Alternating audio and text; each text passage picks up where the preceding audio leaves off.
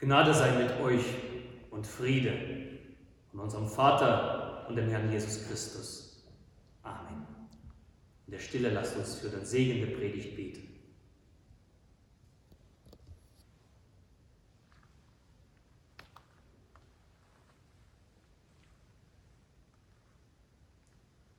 Herr, dein Wort ist meines Fußes Leuchte und dein Licht auf meinem Wege. Amen. Zu dem heutigen Gründonnerstag ein Bibeltext über mein Lieblingsthema. Und gerade da ich so in die Kamera predigen kann, wurde das schon vorher, eine Stunde vorher, schon ins Internet reingestellt, sodass die anderen das ebenso mithören. Denn die Botschaft, die hinter diesem Thema steckt, ist so wichtig und so gewaltig, dass man gerade in der jetzigen Zeit darüber reden muss. Es geht um das heilige Abendmahl oder die Eucharistie, wie man das noch anders nennen kann. Aus dem Griechischen die Dankesfeier. Doch zunächst der Bibeltext, den finden wir im zweiten Buch Mose, Kapitel 12.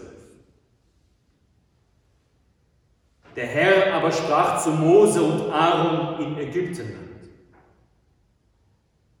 Dieser Monat soll bei euch der erste Monat sein und von ihm an sollt ihr die Monate des Jahres zählen.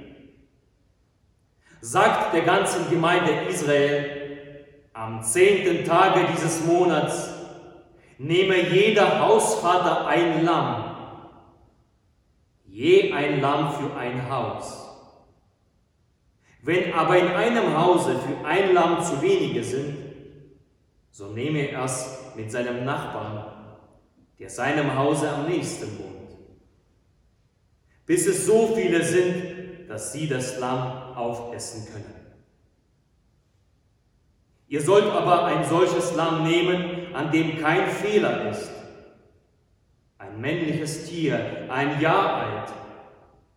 Von den Schafen und Ziegen sollt ihr es nehmen und sollt es verwahren bis zum 14. Tag des Monats. Da soll es die ganze Versammlung der Gemeinde Israel schlachten gegen Abend. Und sie sollen von seinem Blut nehmen und beide Pfosten an der Tür und den Türsturz damit bestreichen an den Häusern, in denen sie es essen. Und sollen das Fleisch essen in derselben Nacht am Feuer gebraten und ungesäuertes Brot dazu, sollen es mit bitteren Kräutern essen.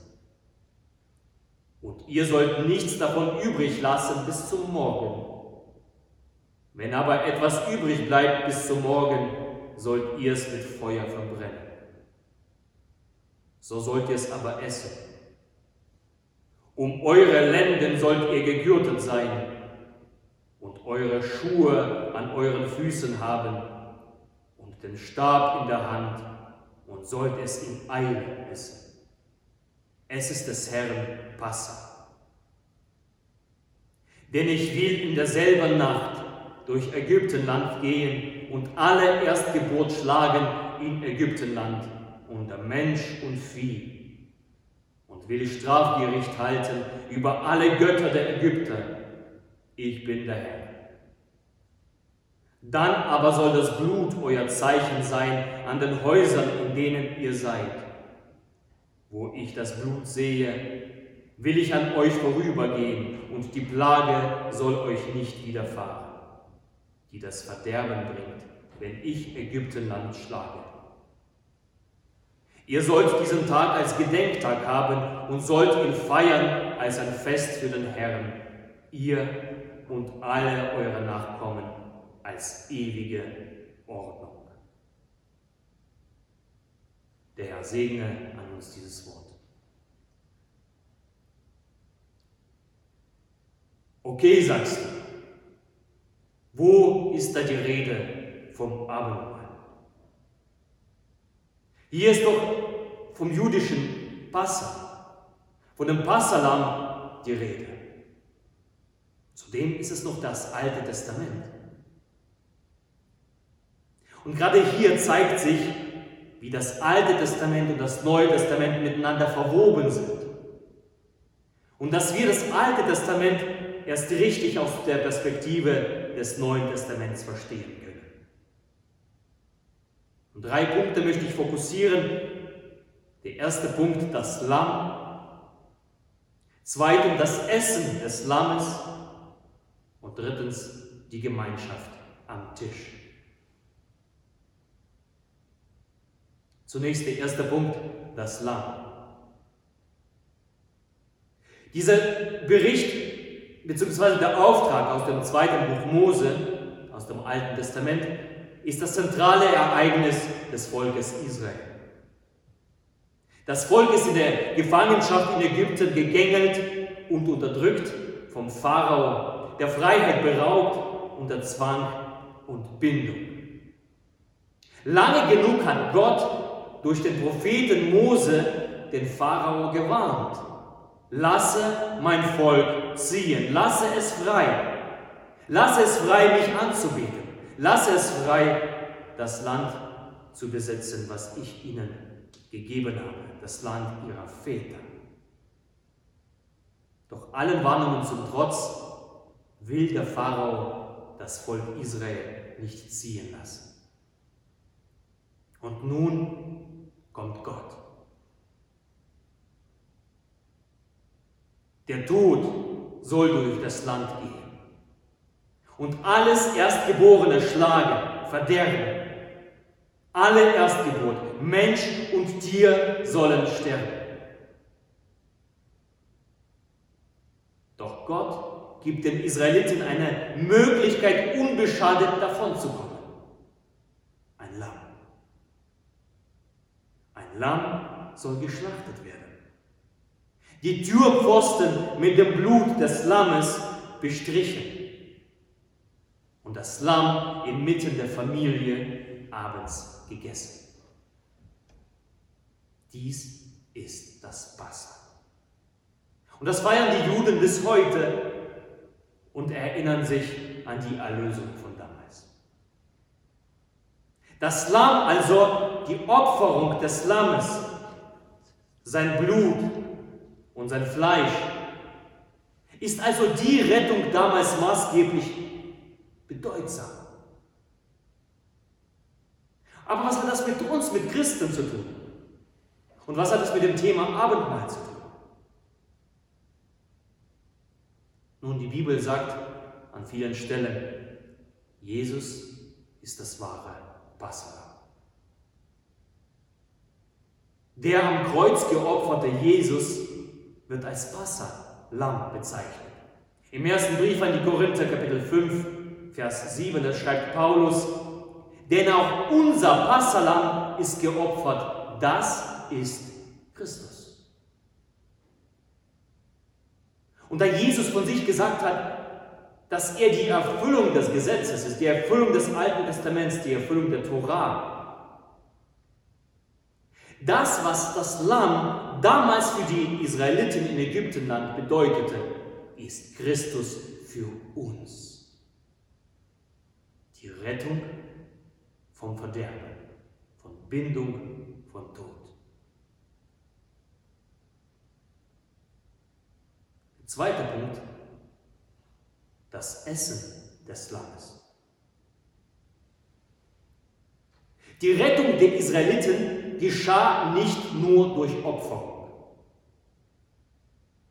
sondern die Rettung kam nur durch den Anteil an dem Fleisch und Blut des Lammes, des geopferten Lammes. Die Pfosten der Türen mussten mit dem Blut bestrichen werden. Das Fleisch musste gegessen werden. Das unter dem Schutz des Blutes zu stehen und das Fleisch zu essen, diese beiden Aspekte, das war maßgeblich für die Rettung. Nicht nur das Opfer. Das war damals.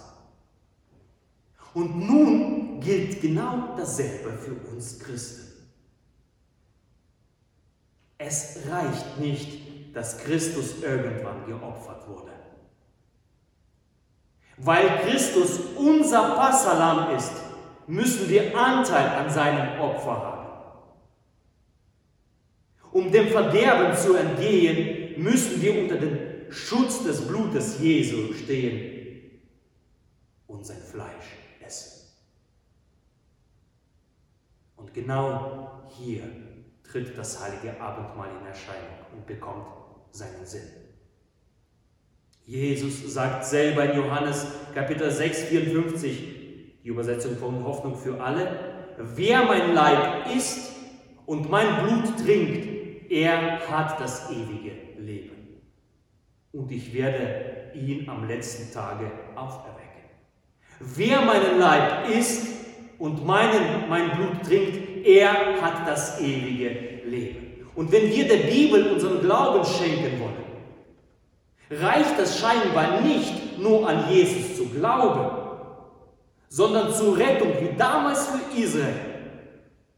Zur Rettung von Verderben ist es nötig, Anteil am Blut und am Leib Jesu zu haben. Man muss das Lamm essen.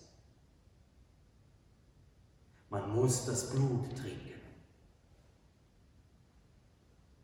Wir erinnern uns, Christus ist unser Passalam. Darum setzt Jesus das heilige Sakrament des Altars, die Eucharistie, also das Abendmahl, ein und befiehlt es seinen Jüngern an. Tut das. Und er gab eine Verheißung dazu. Wenn ihr das tut, werdet ihr leben. Lange Rede, kurzer Sinn. Wenn wir die Bibel ernst nehmen wollen, dann gehört diese Praxis zur grundlegenden Routine des christlichen Lebens dazu. Jesus sein Leib zu essen in Brot und sein Blut zu trinken in Wein. Eben die Feier des heiligen Abendmahls. Als lutherische Christen, und das macht uns mit den Katholiken und mit den orthodoxen Christen gemeint, mit den Anglikanern. Wir glauben, dass wenn wir zusammenkommen, um das Abendmahl zu feiern, wir genau dieses Opferlamm, Christus selbst in Persona, real empfangen. Es ist nicht nur ein Gedächtnis. Es ist nicht nur eine schöne Tradition. Es ist nicht nur ein Brauch. Im Abendmahl geschieht das, was bei den Israeliten in Ägypten geschah, nämlich Rettung.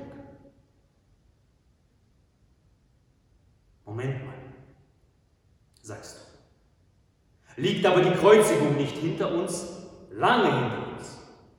Und das ist noch nicht das Lamm, wenn wir die Hostie empfangen und aus dem Kelch trinken.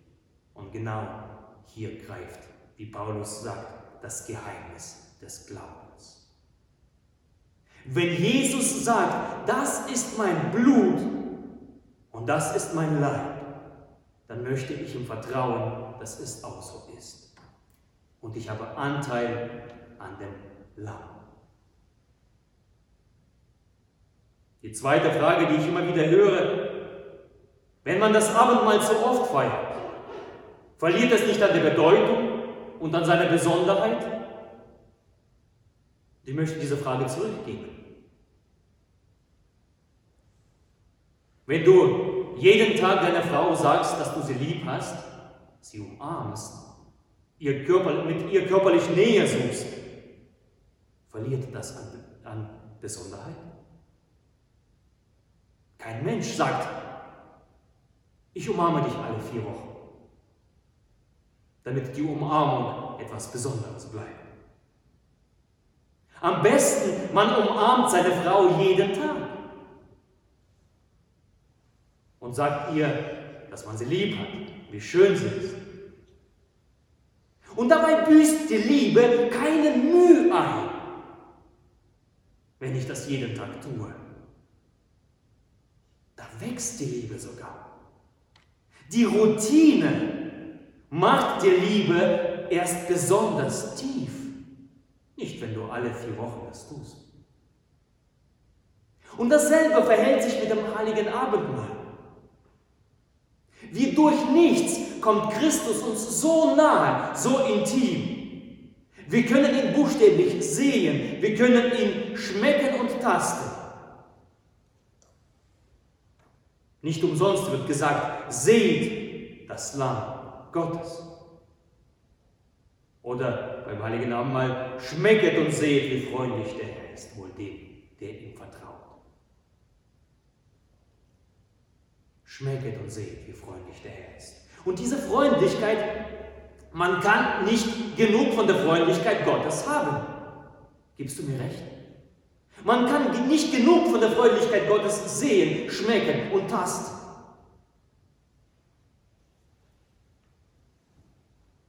Und nicht umsonst befiehlt Christus seinen Jüngern, das zu tun, das Abendmahl zu feiern.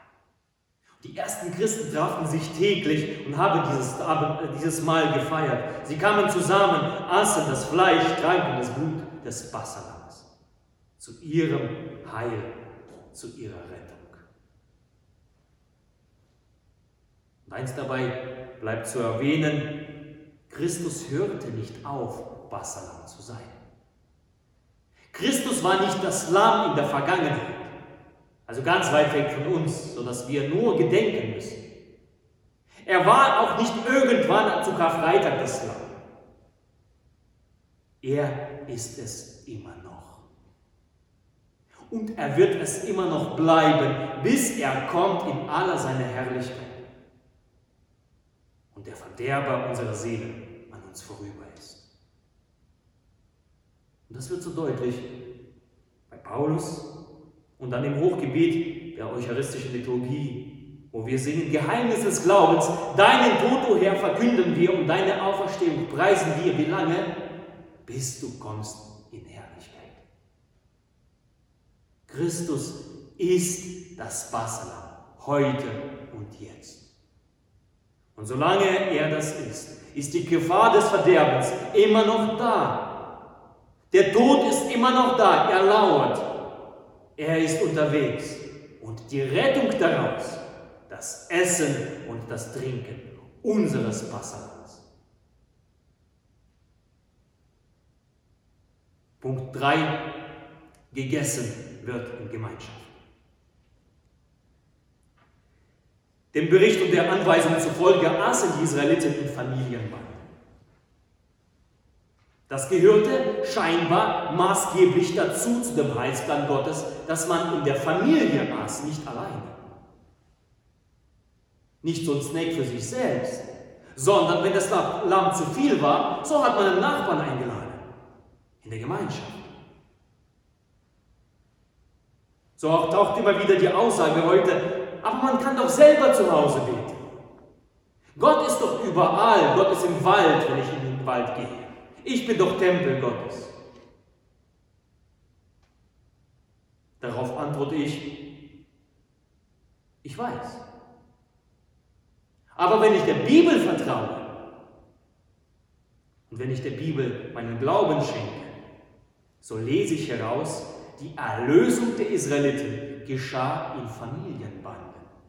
Sie geschah in der Gemeinschaft am Passatisch. Wenn Christus unser Lamm ist, das uns vom Verderben erlöst, dann gehört das Zusammenkommen, um das Fleisch zu essen und das Blut zu trinken in der Gemeinschaft genauso zum Heilsplan Gottes dazu, wie damals bei den Israeliten.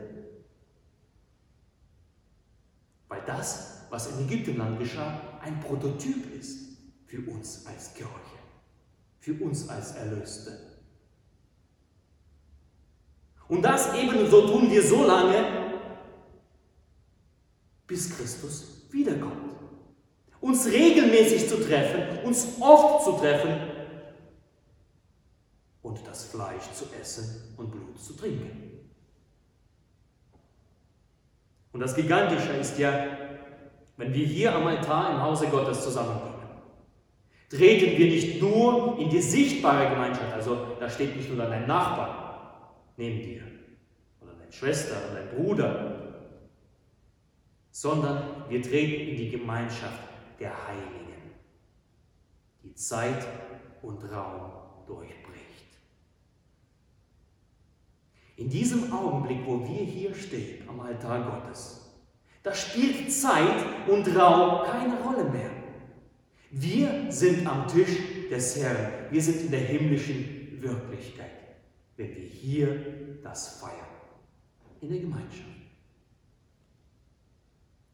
Als ich Vikar war vor über fünf Jahren, da hatte ich ein Bild, als ich über das heilige Abendmahl meditiert habe. Und da sah ich eine Tischkante. Eine Tischkante, die aus, der, aus dem Himmel, in, aus dem ewigen himmlischen Festmahl in unsere Wirklichkeit sich verlängerte. Und ich durfte Platz nehmen. Unter unzähligen Erlösten. Zu allen Zeiten und an allen Orten. Das hat mich zutiefst bewegt. Und führte mich in diese eucharistische Frömmigkeit, die ich versuche seitdem zu pflegen, das oft zu feiern, Christus zu essen, Christus zu schmecken, zu sehen, zu tasten, in der Gemeinschaft mit Heiligen zu sein. Darum ist es auch so schmerzhaft in diesen Tagen, dass wir nicht alle am Tisch des Herrn zusammenkommen können und das Fleisch und Blut Christi zu unserem Heil empfangen können. Aber Gottes Barmherzigkeit ist groß. Er sieht in, in, in dein Herz. Und wenn du deinen Hunger nach Christus hast, sieht er diesen Hunger. Wenn du Bedürfnis nach Gott hast, sieht er dieses Bedürfnis. Das Bedürfnis nach dem, was uns rettet. In Zeiten, wo das Abendmahl aus irgendeinem Grund verwehrt blieb, beteten tiefgläubige Christen das sogenannte Gebet der geistigen Kommunion, also geistige Anteilnahme. Und insbesondere, wenn sie wussten, dass irgendwo das heilige Abendmahl gefeiert wurde, verbanden sie sich mit dieser Gemeinschaft am Altar in ihrem Geist. Und das hat sie zutiefst gestärkt. Dieses Gebet möchte ich sprechen für alle, die heute nicht mit dabei sein können. Mein Jesus, ich glaube, dass du im heiligen Sakrament des Altars zugegen bist. Ich liebe dich über alles und meine Seele sehnt sich nach dir. Da ich dich jetzt im Sakrament des Altars nicht empfangen kann, so komme auf geistige Weise zu mir. Ich umfange dich, als wärst du schon bei mir und verneige mich mit dir. Ich bete dich an. Lass nicht zu, dass ich mich je von dir trenne. Dir sei Ehre in Ewigkeit. Amen. Dieses Gebet lasse ich unten unter dem Video in der Beschreibung und lade dich ein, mitzubeten. Heute am Gründonnerstag, täglich 20 Uhr an den Werktagen, zu Ostern 5 Uhr frühst darfst du dieses Gebet sprechen. Gott wird dein Gebet hören. Er wird deinen Hunger sehen und ihn stillen. Und er wird dir nahe sein. Das alles in der Hoffnung, dass wir bald wieder zusammenkommen können.